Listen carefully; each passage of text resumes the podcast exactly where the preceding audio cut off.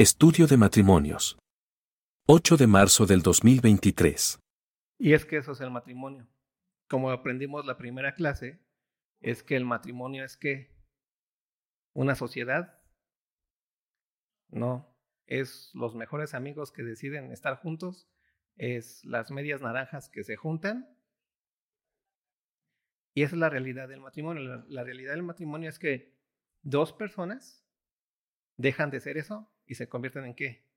En una sola. Y entonces ahí es en donde se muestra lo que son cada uno de ustedes. Cuando ustedes ven a su esposa, ¿a quién se ven entonces? ¿A quién ven? A ti, ¿no? Cuando la mujer ve a su esposo, ¿a quién está viendo? A sí mismo. ¿no? Esa es la realidad del matrimonio, porque el matrimonio es ser una sola carne. Y ese ser una sola carne tiene dos miembros, ¿no? Ese solo cuerpo, esa sola carne tiene dos miembros. ¿Cuál es el primer, eh, cuál, es uno de los miembros? Que es el hombre, que es el cerebro, ¿no? La cabeza, lo ponemos así. Y la mujer, ¿qué es? El cuerpo. Lo hemos visto, eso es ser una sola carne. No existe la cabeza sin cuerpo y no, no existe el cuerpo sin cabeza. Si tú ves algo separado así, estamos hablando de qué? De muerte, ¿no? O sea, no hay ningún cuerpo vivo que ande sin cabeza y ninguna cabeza viva que ande sin cuerpo. Eso no existe, tal vez solo en las películas, pero son películas. ¿No? ¿Verdad? Son películas. O caricaturas. Entonces, aprendiendo eso, en primer lugar, vimos que ese solo ser, ese ser que es uno, se tiene que entender a sí mismo como lo que es ya. Es importantísimo. ¿Por qué? Porque es ahí en donde comienza la realidad del matrimonio. Te dejas de mirar como tú, el jovencito, hermoso, pechocho, con grandes ilusiones y sueños, pero que llegó de repente esta mujer que te los quitó, pero también ahorita estás luchando por, por lograrlos. No, ya no existe eso. Ya no existe el. No existe la norma soltera, ¿no? Quedó completamente ¿qué? Desaparecida. ¿Por qué? Porque en el momento en el que la autoridad dijo, bienvenidos, bienvenidos, pásenle, pásenle. Si quieren, pásenle más adelante. No se preocupen. Vamos empezando. Estamos en el momento de la, del examen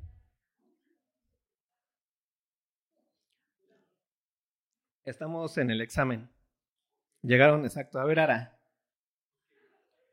Dime los primeros cinco libros de la Biblia. Ah, Es que se lo voy a preguntar en el grupo pequeño. Así que los que están en el grupo pequeño conmigo van a sufrir. Entonces, dejamos ya en claro que el matrimonio es una unión pero es una unión que se convierte en qué? Una sola carne. Eso es básico. No podemos olvidarlo, no lo pueden para nada despreciar, porque si ustedes dejan de pensar eso, les va a venir un caos en su matrimonio, porque van a comenzar a ser un ser bicéfalo, ¿no? Como si fueran dos eh, personas que nada más se unieron así con cola loca, y entonces tienen que pues, están juntos, están ahí, pero pues siguen teniendo dos cabezas, siguen teniendo dos voluntades, siguen teniendo dos lo que quieran, pero siguen siendo dos unidos con cola loca, ¿no? O con lo que te quieras unir. La Biblia no habla de eso en el matrimonio, habla de qué? De que esos dos desaparecieron, por decirlo así, y ahora son qué? ¿Qué, qué es lo que emergió? Una sola carne. Importante eso, téngalo guardado por favor en su corazón. Y ese ser una sola carne está constituido de dos miembros, así como nuestro cuerpo está constituido de muchos miembros, de muchos sistemas, sistema digestivo, sistema, sistema respiratorio y todos los demás. no soy doctor, disculpa doctor. Entonces, todos esos sistemas, pero eso no significa que no sean cuerpo, sino que son sistemas porque son que cuerpo. Así también el matrimonio está constituido de dos miembros. ¿sí? Dos miembros. ¿Quiénes son esos dos miembros? Hombre y mujer. ¿Cuál es el lugar del hombre o la responsabilidad del hombre dentro de ese ser una sola carne? ¿Ser qué? La cabeza. ¿Y qué es, cuál es el lugar de la mujer dentro de ese ser una sola carne? ¿Ser qué? El cuerpo.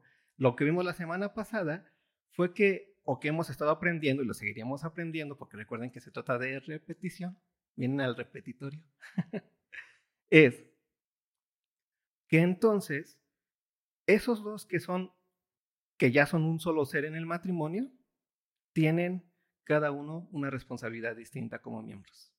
¿Sí? Y lo vimos con la, con la palabra de Dios la semana pasada, que así como Dios, como el Padre, es la cabeza de quién? ¿De Cristo? El Cristo es la cabeza de quién?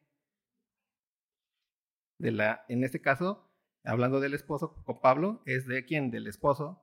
¿Y el esposo es cabeza de quién? De la mujer. ¿Sí? Es padre, hijo, varón, mujer. ¿Qué significa eso? Que el hijo depende de quién? Del padre. Por eso el hijo que hizo todo el tiempo dio a conocer al Dios invisible. Primera, en Juan dice que a Dios nadie le vio jamás, sino que qué? El unigénito Hijo de Dios le ha dado a conocer. ¿Y qué dio, qué dio a conocer el Hijo del Padre? Pues quién era el Padre, ¿no? Su naturaleza divina, su poder eterno, ¿no? Después, el varón, ¿qué es lo que hace y qué es lo que va a hacer? Depende de quién? De Cristo, ¿sí? Entonces el varón hace visible lo invisible de quién? De Cristo. ¿Cristo lo vemos hoy? No. Pero ¿quién lo hace visible? El varón. ¿Sí? En él se muestran las características de quién? De Cristo. Y el varón, a su vez, depende entonces de quién absolutamente o a quién se sujeta. A Cristo. Lo vimos la semana pasada. Y después viene la siguiente parte. La mujer. ¿Qué hace?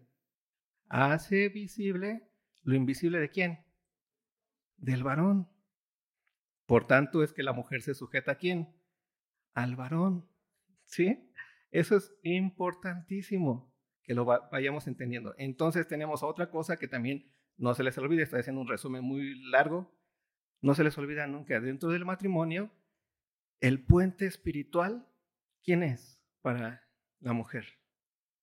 El varón. La mujer casada está mediada, ¿por quién? Por el varón. ¿Para con quién? para con Cristo. ¿Sí? Es la forma en la que Dios puso así el matrimonio. Aquí estamos hablando de matrimonio. ¿Sí? Las mujeres casadas están sujetas a quién? A su marido. Eso significa que está mediada con su marido espiritualmente.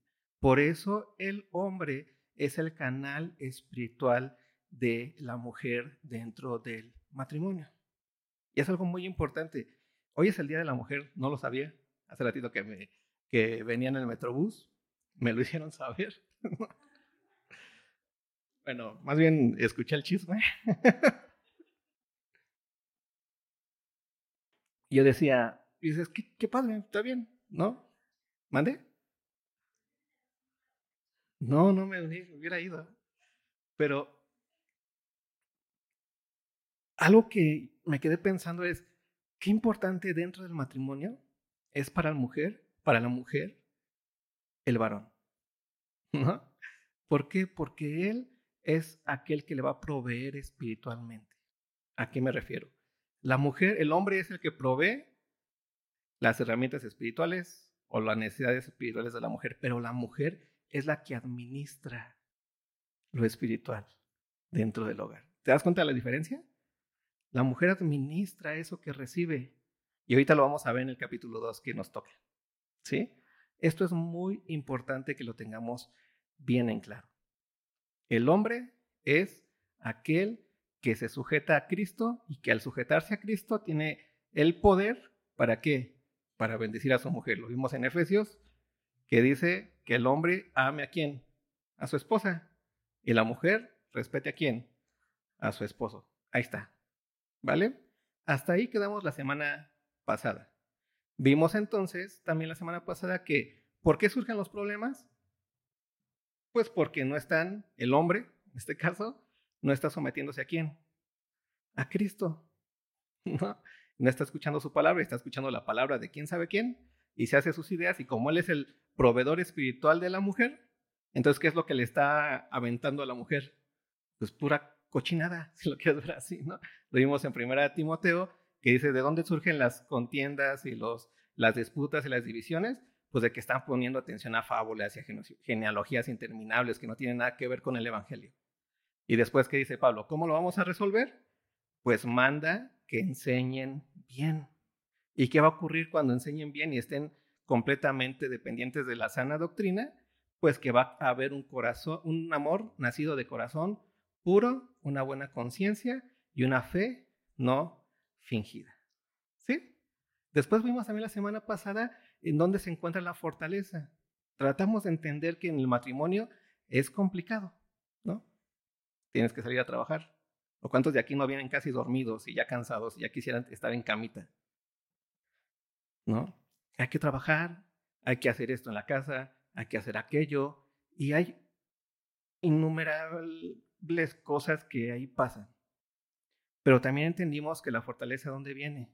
No es una cuestión meramente física de, ay, tengo que quedarme 20 horas en mi cama para poder agarrar fuerzas de nuevo.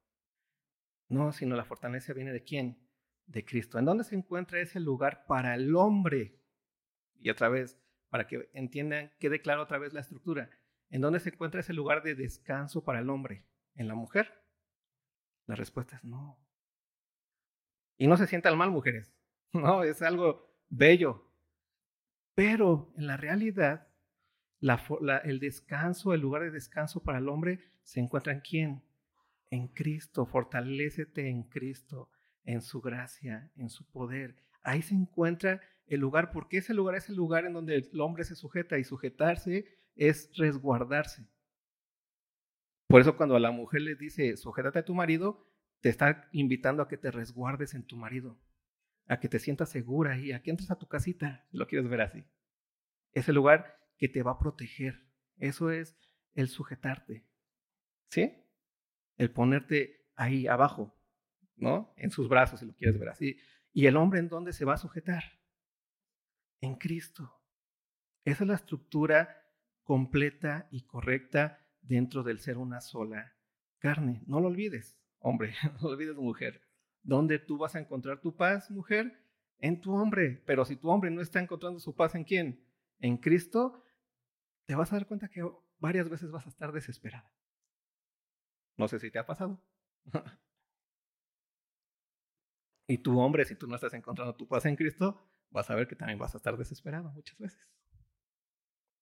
Porque tu mujer no te lo va a dar, aunque se porte bien chido. Aunque te haga el caldito que tanto te gusta, no vas a sentir esa paz. Aunque sea la mujer más sumisa del universo, no vas a vivir esa paz. ¿Sí? Porque ya está dada la estructura. ¿Queda claro? No hay otra forma. No se mueve el asunto. ¿Sí? ¿Por qué? Porque Dios así lo puso. Vamos al capítulo 2. Pongan mucha atención. Este capítulo de repente es un poco complicado y difícil porque ya venimos con toda, todo lo que ocurre en la sociedad y más con estas ondas del feminismo y más con estas ondas de que dentro de la iglesia también ocurre eh, en donde también es una cuestión de no, es que esta es una cuestión de, por el tiempo, ¿no? Ante la antigüedad las mujeres eh, lo que dice Pablo lo dice porque en aquel tiempo las mujeres no podían enseñar, pero ahora sí ya pueden enseñar. ¿No? Vamos a tocar ese tema hoy. Pero nosotros vamos a tratar de entender por qué Pablo dice lo que dice. Y lo dice por la estructura que hemos estado viendo en todo este tiempo. ¿Sí? Chicas, es una parte que de repente es difícil, es complicada. Y aún dentro de la iglesia es complicada. ¿Sí? Pero nosotros no nos vamos a meter en problemas, sino que nos vamos a basar en la estructura que estamos viendo. ¿Hasta aquí queda claro la estructura? Lo que es ser una sola carne. No son socios, no son amigos. ¿Son qué? Un solo cuerpo. ¿Y ese, ese solo cuerpo está formado de cuántos miembros? que es hombre y mujer. ¿Y el hombre qué, qué miembro es? Cabeza. ¿Y la mujer qué miembro es? Cuerpo. ¿Sí? La mujer entonces tiene su paz en quién? En su hombre. ¿Y el hombre tiene su paz en quién? En Cristo, porque así es como viene la, escalerita. ¿Sí? ¿Hasta ahí vamos claros? ¿Queda clara la estructura? Vamos a ver si capítulo 2 de 1 Timoteo. 1 Timoteo capítulo 2. La primera la primer parte que termina en el versículo 7, salud. Esta primera parte que termina en el versículo 7, básicamente Pablo lo que hace es, solamente o lo que dice es, solamente hay una forma en que el ser humano pueda vivir bien. Y la forma en la que el ser humano pueda vivir bien es que Cristo les haga, les haga nacer de nuevo. ¿Sí? Esa es la, básicamente la tesis de esta primera parte de, de, Pablo. Solamente así. Por eso ve lo que dice. Lo voy a leer eh, completo hasta el versículo 7. ¿Vale? Dice, primera de Timoteo 2, del 1 al 7, dice, exhorto ante todo a que se hagan rogativas, oraciones, peticiones y acciones de gracias por todos los hombres, por los reyes y por todos los que están en eminencia, para que vivamos quieta y reposadamente en toda piedad y honestidad. Porque esto es bueno y agradable delante de Dios nuestro Salvador, el cual quiere que todos los hombres sean salvos y vengan al conocimiento de la verdad, porque hay un solo, media, un solo Dios y un solo mediador entre Dios y los hombres, Jesucristo, hombre, el cual se dio a sí mismo en rescate por todos, de lo cual se dio testimonio a su debido tiempo. Para esto yo fui constituido predicador y apóstol, digo verdad en Cristo, no miento, y maestro de los gentiles en fe y en verdad. ¿Qué es lo que quiere Dios? Según lo que dice Pablo aquí. Que todo hombre que se reprenda y proceda a ser salvo. ¿Y para eso qué hizo Dios? ¿Qué hizo? Envía a su Hijo Jesucristo, ¿no? Al cual nosotros predicamos. Y ese es nuestro fundamento. Un matrimonio que entiende la voluntad de Dios es un matrimonio que está fundamentado en quién?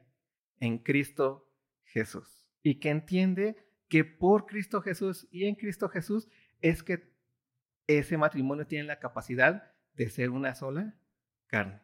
¿Vale? Esta parte es muy sencilla y es así. ¿No? ¿Qué quiere? Oren, por favor, por todos. Todos los que no le conozcan, oren, hagan rogativas, peticiones, acciones de gracias, para que Dios se les revele a sus corazones. ¿Necesitamos a quién? A Cristo como piedra angular del matrimonio. ¿Aquí todos conocen de Cristo? Sí, ¿verdad? Creo que sí. Y eso, ya pasaste, ya estás en el otro lado, si lo quieres ver así. Ya tienes la capacidad, ya tienes las herramientas para escuchar lo que sigue. ¿Sí? Vamos ahora sí, directo a la segunda parte. Versículo 8. Fíjate esto. Quiero pues que los hombres Oren en todo lugar, levantando manos santas sin ira ni contienda. A ver, va pregunta. Con lo que ya entendimos de la estructura, ¿por qué creen que Pablo dice esto?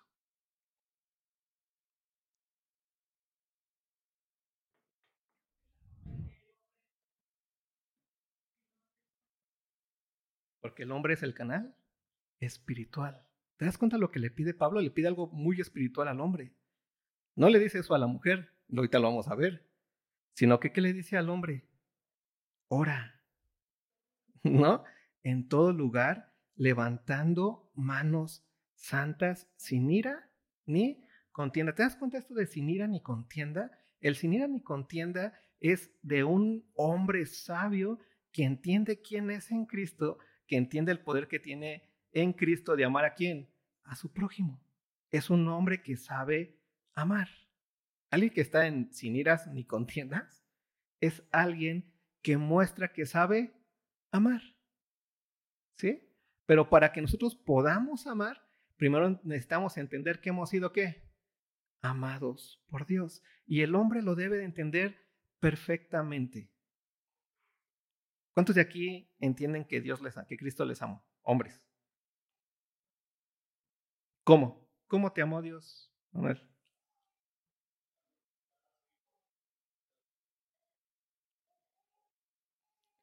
¿Cómo te amó Dios, Javi?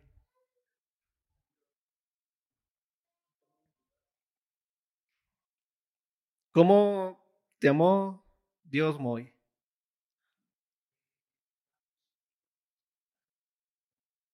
Exactamente.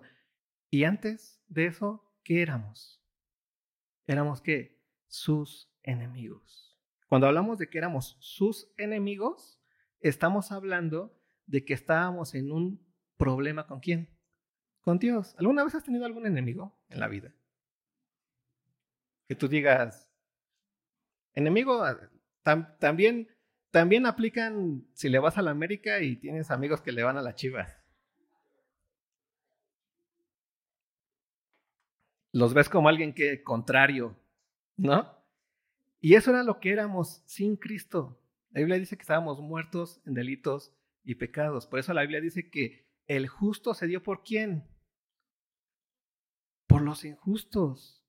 El hombre que vive sin ira ni contienda es un hombre sabio que ha entendido lo que Cristo hizo en quién?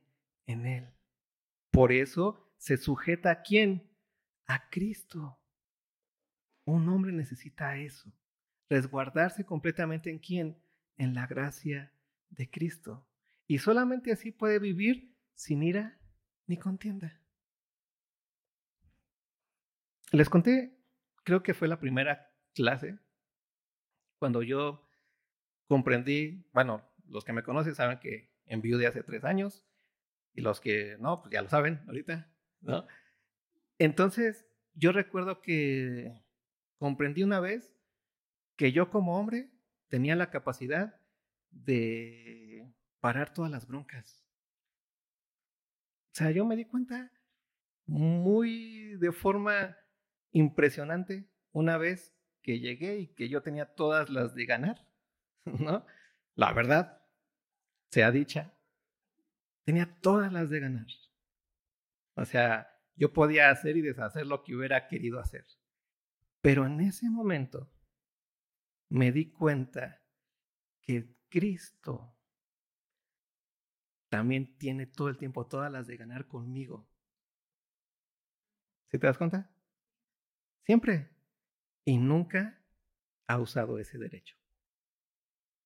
Y en ese momento yo dije, wow. O sea, ya entendí más esto, que es el, si tú hombre te sometes, ¿a quién? A Cristo por lo que has vivido en Él, entonces tú vas a poder que ser el canal espiritual de lo que necesita tu esposa. Y tu esposa va a administrar eso. ¿Qué pasó con ella? Eh, haciéndole el resumen, eh, terminé yo lavando los trastes. y ella lo vio y reaccionó y terminamos haciendo la casa en 40 minutos, algo así. Y después nos fuimos a comer. Después a, creo la iglesia, no sé. Ya hacia la iglesia. Tenía yo un discipulado y en el discipulado me pregunta uno de los, de los hombres, ¿cómo le hago para que mi esposa entienda y lavarla con la palabra? No sé a qué se refieren con eso, pero eso dicen. ¿No? Le dije, pues si quieres lavarla con la palabra, pues lava los trastes. Porque, porque no se trata aquí de lo que en la ilusión tú puedes pensar sino en lo que entendiste y experimentaste del amor de Cristo en contigo, en el hacer. Y tú en el hacer, ¿qué haces con ella? Le amas. Y eso le hizo a ella aprender más, ¿no?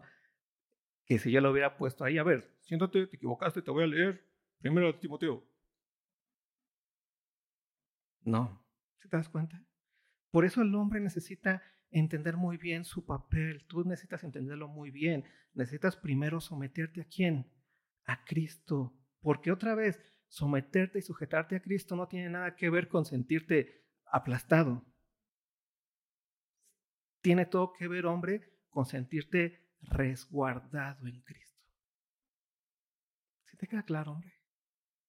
¿Cómo la gracia se encuentra ahí en ti? Tú la vives todos los días. Cómo Cristo tiene gracia contigo. Cómo Cristo te fortalece. Cómo Cristo te cuida. Hombre. Y entonces en ese momento, ¿qué ocurre? Tú experimentas eso y vas y depositas eso mismo en quién? En aquella que se ha resguardado en quién? En ti. Y que es hueso de tus huesos y carne de tu carne. ¿Sí? Por eso es importante lo que Pablo dice. Quiero pues que los hombres oren en todo lugar. ¿Qué ser un hombre quiero en todo lugar? No es así que tú vayas caminando ¿no? O sea, orar en todos lugares que tú, hombre, entiendas perfectamente que ya tienes una relación completa con Dios.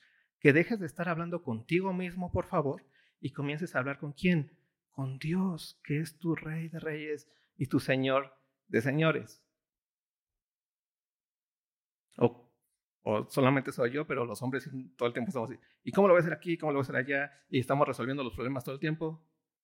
O solamente era yo. no, estamos resolviendo los problemas todo el tiempo. Y aunque seamos muy serios, estamos acá y luego tengo que pagar esto y, aparte tenemos que ir allá y luego visitar. Bla, bla, bla. ¿Qué es lo que tienes que hacer, hombre? ¿Qué es lo que tienes que hacer?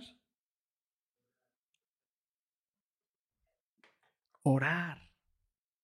Acordarte de que ya no eres sabio en tu propia opinión, sino ya tienes que a tu Padre. Ya puedes ir con tus necesidades y con tus cargas. Y esas cargas que traes de cómo voy a pagar la renta. En lugar de estar acá pensando, ve a quién, a Dios y le Señor, no tengo para pagar la renta. Ayúdanos. ¿Te das cuenta? Por eso el hombre es el canal espiritual de quién? De la mujer. Ve lo que sigue diciendo. Levantando manos santas sin ira ni contienda. Dice, asimismo, que las mujeres, ¿qué dice? Vean, vean el cambio radical que hace Pablo. Y nos va a enseñar algunas cosas sobre la feminidad, que es bella, es bueno, pero va a decir, hay un problema, tengan cuidado mujeres, esto es para las mujeres, ¿no? Ya nos habló para los hombres, ¿qué tenemos que hacer hombres? Resguardarnos en quién? En Cristo. Vamos para las mujeres. Ahora sí, mujeres, agárrense. Bien, de la silla.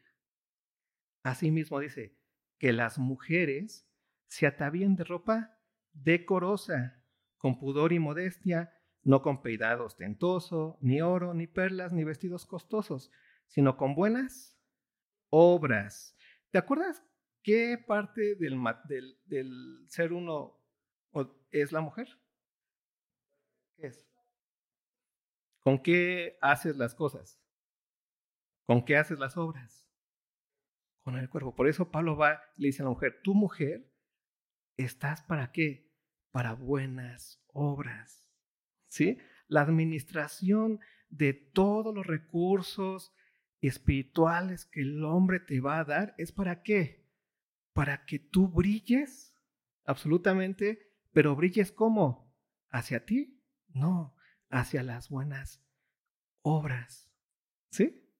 Eso es bien impresionante bien importante, porque la mujer hace visible lo invisible de quién? Del esposo. Eso significa que la mujer es lo que se ve. lo ves en las bodas. O sea, yo me acuerdo cuando te casé, me, casé, me casé. O sea, pasé yo y ya todos así como... Y ya yo estaba así, ¿no? Y se asomó allá mi esposa y todos así. Y yo me quedé atrás, así como a ver, déjenme ver, ¿no? Y todos, ¡ay! Y todos el vestido, y wow, y no sé cómo, y que se ve no sé qué. Y, y dense cuenta, las bodas giran alrededor de quién? De la mujer. ¿Por quién es la que brilla?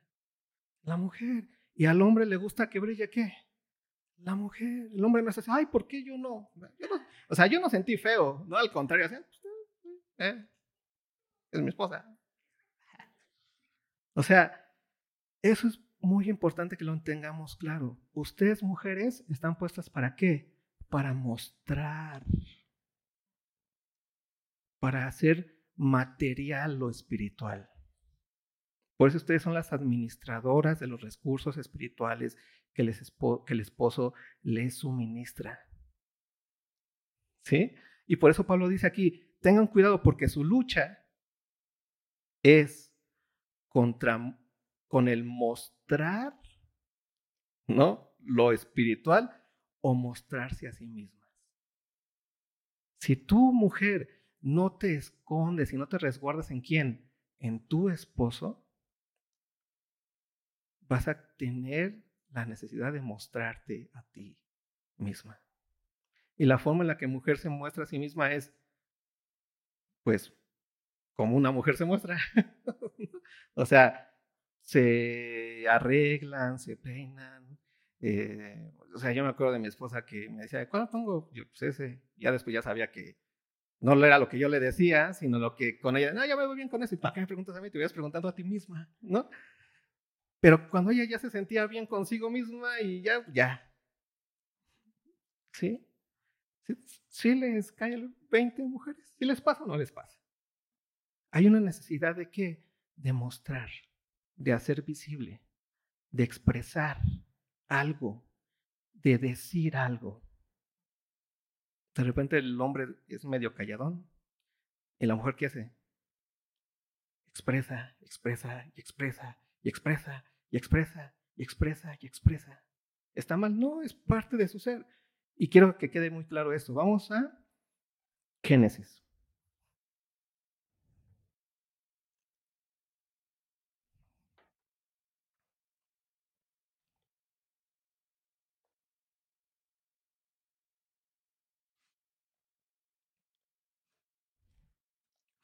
¿Se acuerdan cómo fue la creación? La creación de la mujer ¿Se acuerdan de cómo fue la creación del hombre, no? ¿Se acuerdan cómo fue la creación de la mujer? A ver, ¿quién me puede decir cómo fue la creación del hombre?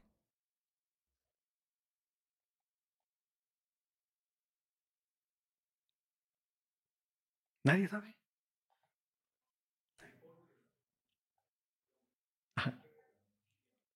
Ok, muy bien. Entonces, ¿qué pasó en primer lugar? Dios hizo a quién? Al hombre, ¿no?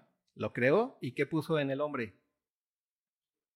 Aliento de vida. ¿Ya se van a dar cuenta por qué el hombre es espiritual? ¿No? Dios sopló en quién? En Adán, aliento de vida. Ese es Adán, ¿no? Ahora vamos con lo que pasó con la mujer. Del capítulo 2 habla acerca de cómo Dios le dio a Adán este, pues el huerto, ¿no? Le dijo, hay, hay muchos animalitos, ponle el nombre que tú quieras poner a los animalitos, pero de repente Adán regresaba y decía, pues nadie se parece a mí. O sea, está padre, qué chido los perritos, ¿no? Los gatitos, qué chido las cucarachitas hermosas, ¿no? Es el, antes de la mujer, las cucarachitas eran hermosas. Tenía que decirlo. Entonces, regresaba Adán y ¿qué veía Dios en Adán? Que no encontraba a alguien como quién, como él. No, no podía hablar. No, no había en quién él depositar qué? Esos recursos espirituales. No, nadie los podía recibir. ¿Y qué dijo Dios? No es bueno que qué? Que el hombre esté solo. Entonces, ve lo que dice en el versículo 21. Bueno, desde el versículo 20, para que se entienda. Y puso Adán nombre a, todas, toda bestia y, y ave de los cielos y a todo ganado del campo. Mas para Adán no se halló que ayuda idónea para él. Entonces Jehová Dios hizo caer sueño profundo sobre quién? Adán. Y mientras éste dormía, tomó una de sus costillas y cerró la carne en su lugar. Y de la costilla que Jehová Dios tomó del hombre, hizo una mujer y la trajo a quién? Al hombre. ¿Te das cuenta qué es la mujer para el hombre? es que el regalo de quién? De Dios. Por eso la Biblia dice que el que halló a mujer halló el bien y la benevolencia de quién? Del Señor. Es bueno, es bueno la, la mujer, es bueno. Dios lo pensó para el hombre ante una necesidad que tenía. ¿No? Ve lo que sigue diciendo. Dijo entonces Adán, ve lo que dice.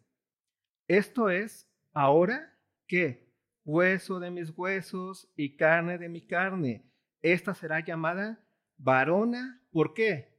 Porque del varón fue tomada. Por tanto, dejará el hombre a su padre y a su madre y se a su mujer y serán una sola carne. ¿Sí? Ahí está la maravilla. La forma en la que Dios lo hizo perfecto. ¿Sí? ¿Por qué la mujer es demasiado corporal, por decirlo así? Es cuerpo, ¿no? ¿Por qué es corporal? Porque salió de dónde? Del cuerpo. ¿Del cuerpo de quién? De Adán. ¿Por qué es muy femenino que la mujer eh, sienta su cuerpo y se quiera ver bien? ¿Por qué es bueno eso? Pues porque Dios las diseñó así. O sea, no está mal que te quieras ver bien. Es algo que Dios te dio y que Dios quiere que disfrutes. Pero llega un punto en donde eso, si no está el que, el que te administra los recursos espirituales y tú no estás sujetándote a tu marido, eso se vuelve qué? Tu grave problema. Porque lo que tú quieres es expresar, expresar, expresar a través del qué? Del cuerpo. ¿Sí? Vamos otra vez a 1 Timoteo. ¿Se queda claro esto? Va. Espero que sí, si no, le preguntan a Moy.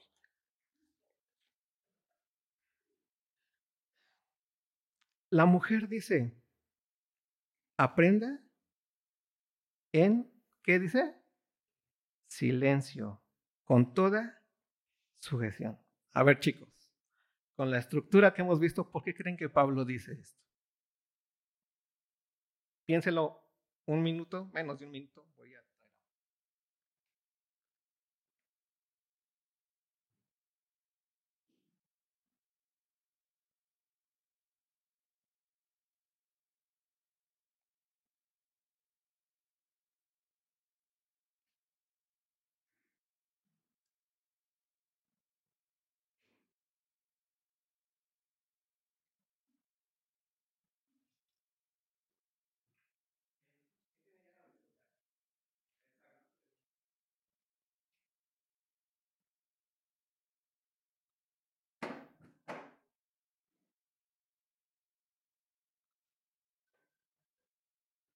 ¿Quién tiene la respuesta a esa gran pregunta?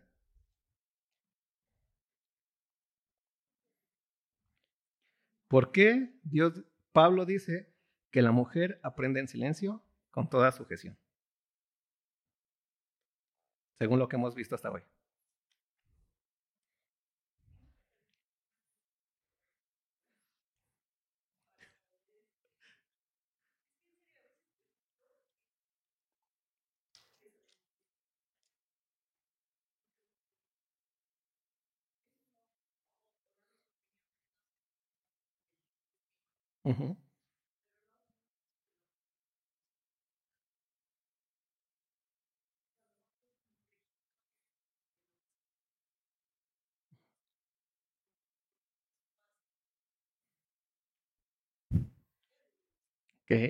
¿Qué más? ¿Quién más? ¿Quién más le apuesta algo acá?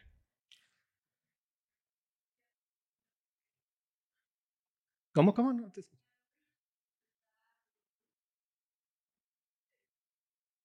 Ok, vamos a Génesis otra vez para entender esta partecita. Génesis 2, otra vez.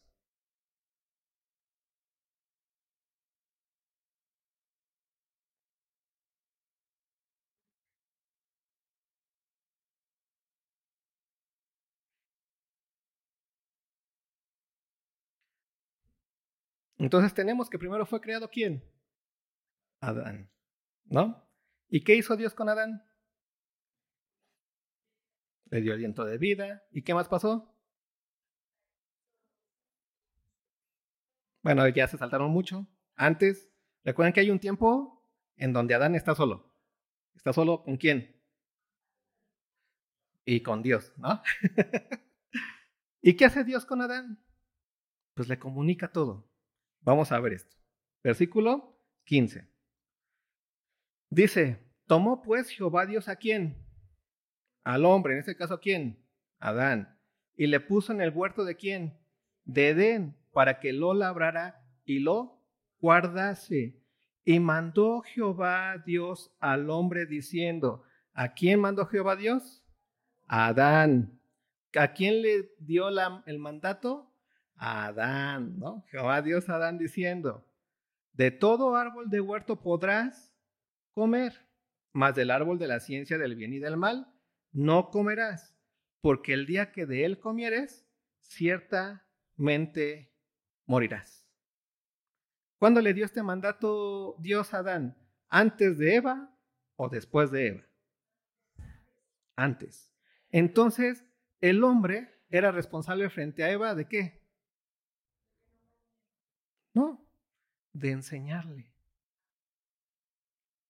Dios no, hasta este momento, después hasta cuando ya es la caída, Dios en ninguna parte dice que Dios habla con Eva. ¿Con quién habla Dios? Con Adán. ¿A quién le da Dios los mandatos? A Adán. ¿A quién le dice, de todo este, de todo este huerto puedes comer, menos del, del, del árbol de la ciencia del bien y del mal? ¿A quién se lo dice? Y en ese momento lo hace responsable de quién? De Eva. Otra de las... ¿Cómo? Siempre echan la culpa a la mujer. Ajá. Otra de las cosas bellas que tiene la feminidad es que la feminidad es el ejemplo del aprendizaje. El hombre es el ejemplo de la enseñanza y la mujer es el lugar de donde del aprendizaje. La mujer entiende, sí, pero la forma en la que la mujer entiende dentro del cuerpo es a través de qué? La cabeza del hombre que tiene que enseñar, ¿sí? Le estamos hablando de lo mismo, nada más que con diferentes partes. Por eso les decía, pongan atención, porque básicamente es lo mismo, nada más que con otras palabras.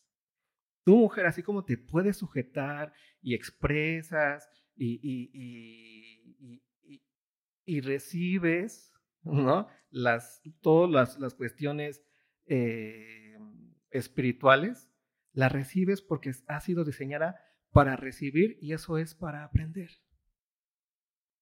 Fuiste diseñada para eso. Y el hombre es el que recibe la enseñanza de quién? de Dios. ¿Y qué es lo que Dios le mandó a hacer? ¿Enseñar a quién? A la esposa. Y no hablo de hacerte maestro en sentido de poner tu pizarrón ahí en la cocina, sino de mostrar, de enseñar de forma práctica el amor. El amor es eso, es enseñar a quién? A la mujer, quién es Dios. ¿Sí? Velo, vete lo quedando. Lo que hizo Adán aquí fue primero entender lo que Dios le mandó.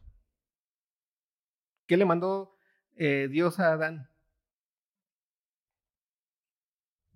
¿Qué qué? No comer del árbol de la, de la ciencia del bien y del mal. ¿Qué le enseñó Adán a Eva?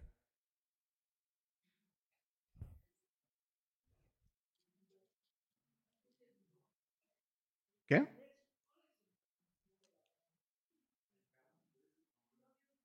Dale señal qué?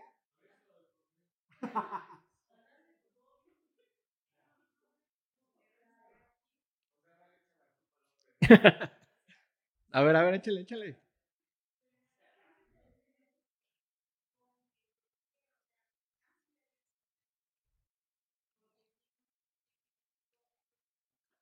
muy bien.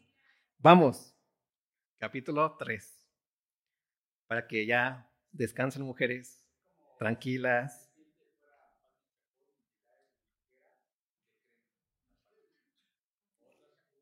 Por ahí va, por ahí va la importancia de que la mujer aprenda. Por ahí va. Ahorita vamos a ir hacia allá. Fíjate, dice capítulo 3 de Génesis. Pero la serpiente, ¿qué dice? ¿Era qué? Astuta. Era astuta. ¿Con quién fue la serpiente? ¿Con Adán o con Eva? ¿Por qué fue con Eva?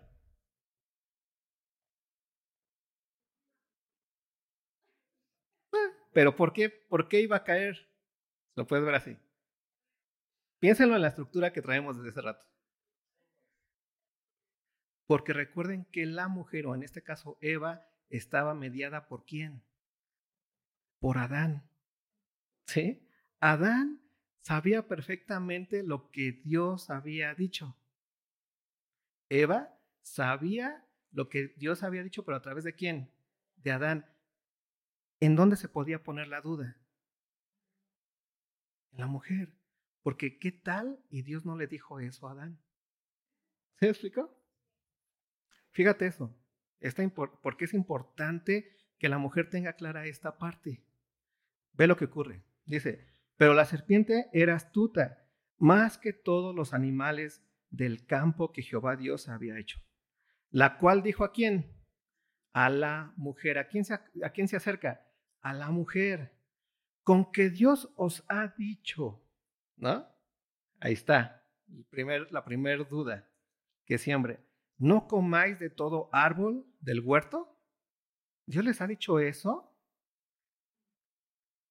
Si Eva no hubiera estado mediada por, por Adán, o sea, Eva ni siquiera había nacido, si lo quieres ver, de la costilla, cuando Dios ya le había dicho a quién, Adán, no comas del árbol de la ciencia del bien y del mal, ¿no? Adán le dijo lo que Dios le dijo a él, ¿sí? La, serpiente va con quién? Con Eva. Y entonces dice, no comáis de todo el árbol del huerto.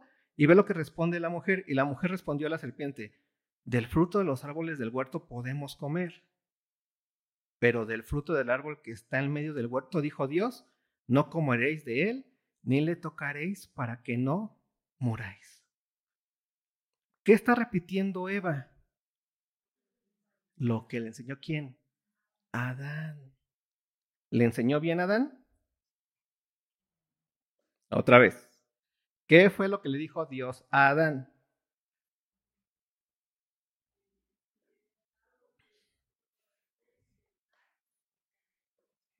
no comieran. ¿Qué fue lo que le dijo a Adán a Eva? No. Exactamente. Ahí está el problema, ¿no? De la responsabilidad del hombre en este punto. Porque lo que hace Adán es que no le da la instrucción que completa, o mejor dicho, la instrucción correcta. Lo que Dios dijo que Simplemente no, no lo coman. ¿Y qué dijo Adán? También dijo que ni lo tocaremos. ¿No? Es un problema del ser humano, ¿no? Que se muestra en donde?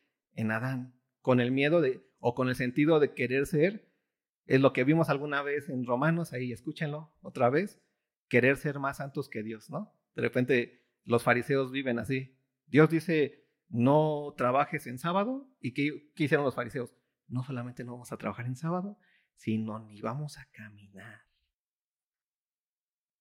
¿Qué le dijo Dios a Adán? No coman de eso. ¿Y qué dijo Adán? Y ni siquiera lo toco. O sea, lo pudieron haber tocado, bajado, puesto como esferas en el arbolito de Navidad. No, iba, no estaban transgrediendo la ley de Dios. ¿Cuál era la ley de Dios? No lo comieras. Lo pudieras haber puesto como, como algo muy bonito. Pero ¿qué, ¿qué hizo el hombre? Ni siquiera lo tocamos. ¿Sí? Ese es un problema de quién? De Adán. ¿Cuál fue el problema de Eva? ¿Que le enseñaron mal? Pues le enseñaron mal en sentido de, de que pues le dijeron algo más, pero no le dijeron nunca Eva, cómelo. ¿Sí? Ahí está la responsabilidad de quién? De ambos. Uno enseñó mal, pero ¿qué hizo la mujer? Se lo comió de todas maneras. Porque aquí no vemos que le haya dicho, ay, sí, ni lo toques, pero sí lo puedo comer. No. ¿O cuál fue, en qué se equivocó la mujer aquí? Sigamos. Le dice, versículo 4, entonces la serpiente dijo a la mujer, no moriréis, sino que sabe Dios que el día que comáis de él, serán abiertos vuestros ojos y seréis como Dios, sabiendo el bien y el mal. ¿Qué hizo la mujer ahí? ¿Aprendió de quién? De la serpiente, porque la serpiente aquí ya le dio otra doctrina. La primera que había escuchado de Adán, ¿cuál era? Una doctrina media rara, porque Adán le, le, ahí le puso ahí más. Pero después el diablo le dice, no, no, no, no. Esto no es así. Yo te voy a decir cómo. Y la mujer que hizo, aprendió. ¿Por qué? Porque dentro de su, de su ser, la mujer es que alguien que aprende. Alguien que todo el tiempo está así como, ah, sí es cierto. Wow. ¿No? Que se deja maravillar de repente por cosas que dice, no, pues sí, sí, sí me hace sentido. No, sí. Ya voy a divorciar de mi esposo.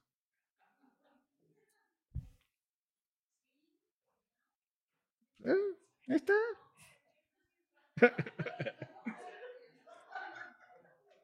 Me estás espantando ahora.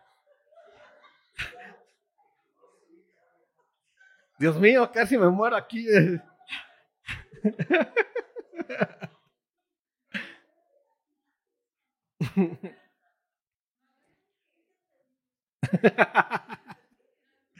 ya si la próxima semana escuchamos la noticia de que Pero queda claro el tema. ¿Se dan cuenta cómo está el, asunto? Dios le da al hombre la responsabilidad de qué? De enseñarle a la mujer, pero el hombre lo hace, pero lo hace mal. Pero la mujer tiene la capacidad en sí misma de qué? De escuchar a quién. Y de aprender, de maravillarse, ¿no? Y entonces llegó la, la serpiente que era astuta y sabía cómo se movían los asuntos ¿Y a quién fue a maravillar? A la mujer. Yo no sé, pero dentro de lo que llevo de vida, son 30 y ya casi 39 años, ¿no? Sé que me veo peor de lo que se dice, ¿no? Pero yo he visto más mujeres que toman decisiones rarísimas porque alguien las encantó, por decirlo así, que hombres. ¿Sí? O sea, yo lo he visto, o sea, he tenido amigas, si lo quieres ver así, o conocidas que le dicen, no te cases con ese vato. O sea, te va a ir mal. No, es que, entonces, ¿qué, qué onda? O sea, ¿qué pasó? ¿Eh? conmigo va a cambiar, pero tienen ese sentimiento de que, de querer o aprenden, por decirlo así, porque esa es su esencia. Administra. Administra. La mujer administra todo eso. La mujer es receptora de toda esa carga espiritual en, en el que el hombre es el puente o el canal, si lo quieres ver así, de Dios. O sea, la mujer recibe absolutamente toda, lo voy a poner con esas palabras, toda la energía o el poder, por decirlo así, divino. ¿Se acerca?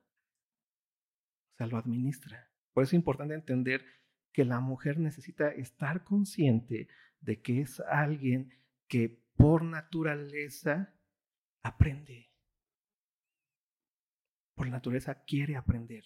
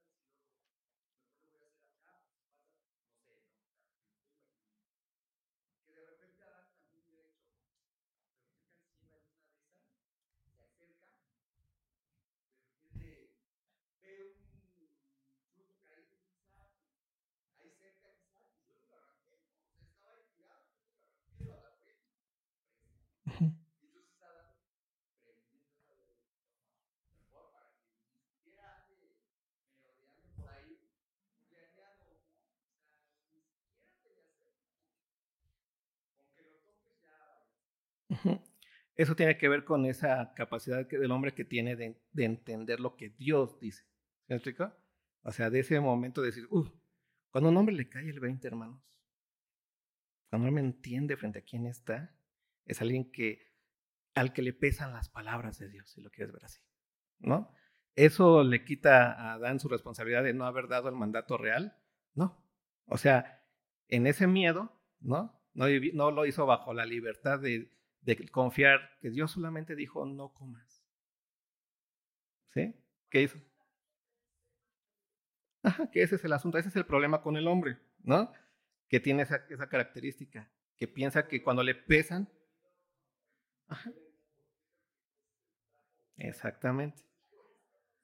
O sea, el hombre tiene una característica más fuerte de volverse alguien que, que piensa que puede ser más santo que Dios alguna, en algún momento. ¿No? Lo vemos con Adán, ¿no? Vamos rápido a 1 Timoteo, que ya me estoy tardando, y ya ustedes tienen que dormir. Ve lo que dice. Entonces ya entendemos con esto porque dice, la mujer aprende en silencio. No es un sentido de, de, es que la mujer no piensa, es que la mujer no, al contrario, ¿no? La mujer es alguien que tiene una capacidad impresionante de entender, pero no solamente de entender, sino de qué? De convertir todo eso en qué? En realidad. ¿Sí? La mujer lo puede hacer. Mujeres que están sometidas a sus esposos que lo, que lo hacen, te das cuenta que son mujeres que son capaces de amar, de perdonar, de cuidar, de servir. O sea, es impresionante lo que una mujer hace con eso, porque entiende tan bien lo que viene del esposo, ¿no? Que lo hace que palpable. ¿Sí? Por eso las mujeres hacen visible lo invisible de quién? Del esposo. ¿Sí? Importante eso.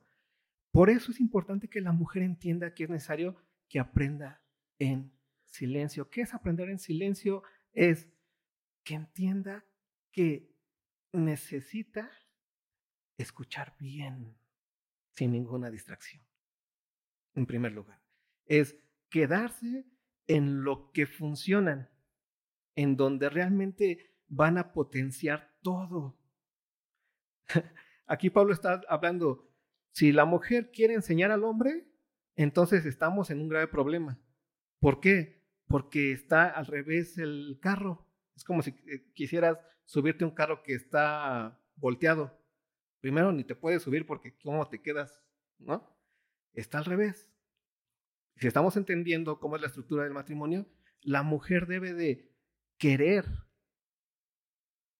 ser enseñada. ¿Por quién? Por el esposo. ¿Sí?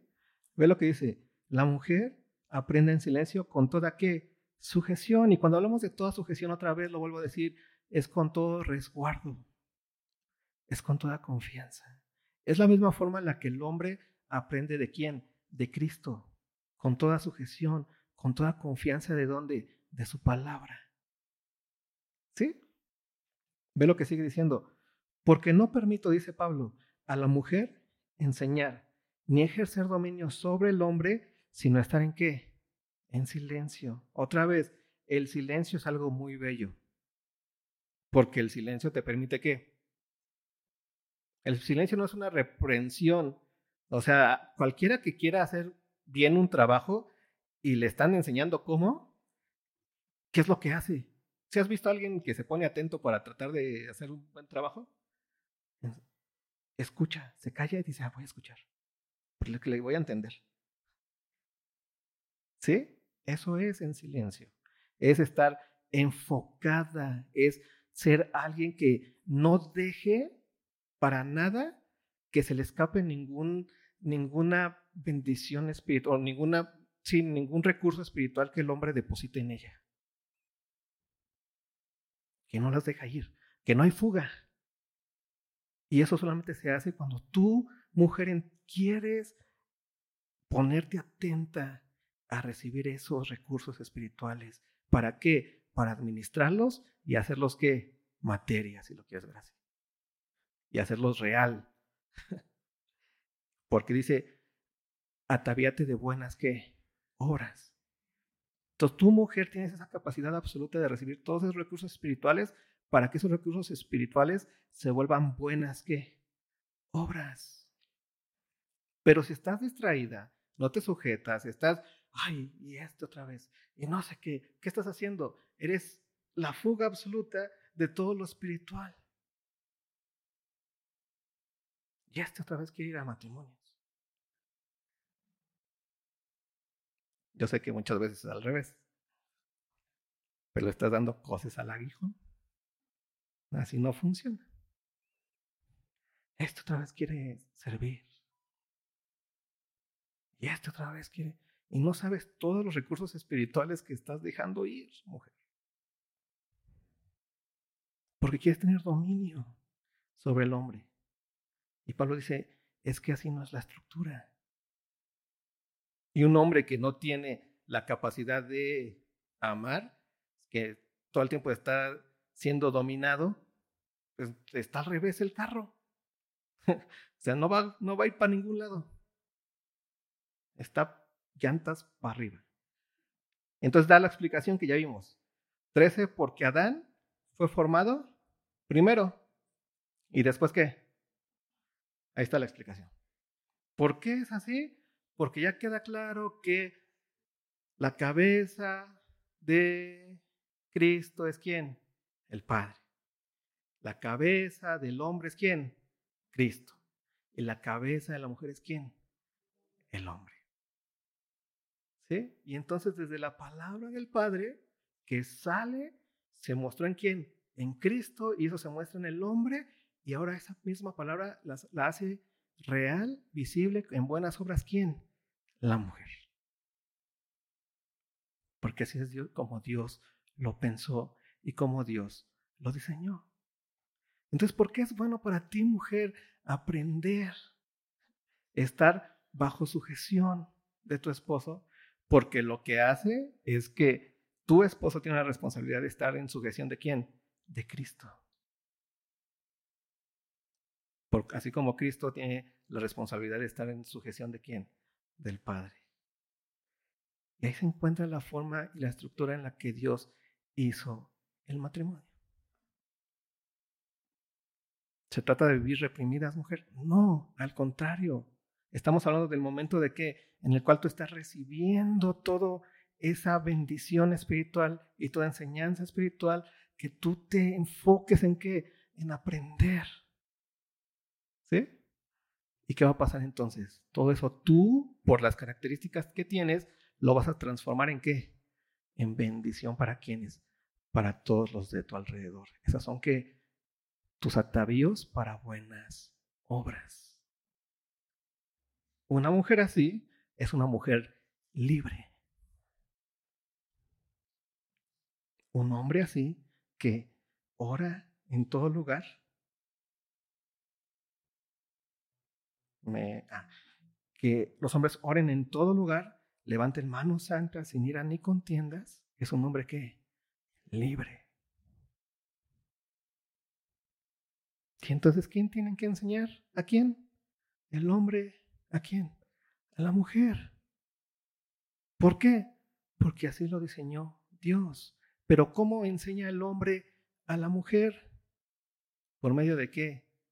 Del hacer, del amor. ¿No? La siguiente semana vamos a ver eso. Cómo se traduce y cómo se vive el amor cotidianamente. Del hombre a quién? A la mujer. ¿Y cómo la mujer recoge todo eso? Que son sus los recursos, esas arras. ¿sí? No sé si dieron eso, ¿no? Pero es un bonito símbolo. Es así como, mira, esto va a ser para quién. ¿Quién pone la mano? La mujer. Tú la tienes y se los das. ¿Y entonces quién es quien, quien administra todo eso? La mujer. Por eso dice que la mujer bienaventurada es quién? ¿No se acuerdan de esas mujeres? Lo que dice Proverbios. La mujer sabia edifica su casa. ¿Te das cuenta por qué edificas? Porque tú recibes los recursos. Y en este punto también vas a recibir todos los recursos espirituales y vas a qué? A hacer obras. Y en esas obras se va a ver lo invisible de quién? De tu esposo. Por eso aquí dice, Pablo, no te atavíes de cosas ostentosas, de oro, eso son cosas que se terminan, que se quedan aquí. Mejoras tesoros en dónde? En los cielos. ¿Sí? Pero ¿cómo va a funcionar esa estructura? Solamente entendiendo cómo Dios diseñó el matrimonio. El matrimonio es que una sola carne, compuesta por dos miembros. El hombre es que la cabeza y es entonces el canal o el puente espiritual para quién? Para el cuerpo, que es la, la mujer, y la mujer es la que administra todo eso. Ustedes, bueno, más Manolo, la que administra todo eso. no te enojes. La que administra todo eso y lo hace qué? Visible, lo hace real. Acuérdate cuando estés haciendo la comida. ¿Cómo recibiste todo eso que no tenía ni patas? Bueno, algunos sí tienen patas, dependiendo de qué sea. Pero estaba así y, y, y puedes hacer cualquier cosa. Pero tú creas algo. Y eso que llegó así como todo despilfarrado, un kilo de tomates, otro de cebollas, tres carnes ahí. ¿Tú qué hiciste, mujer? ¿Lo transformaste en qué? En bendición. ¿Sí te das cuenta de eso? Así funciona también en lo espiritual. El hombre te va a estar dando esos recursos y tú los vas a hacer visibles, pero para eso necesitas sujetarte y esto es aprender. Y cuando dice aprender en silencio es enfócate. No quieras jugar de portero cuando Dios no te dio manos.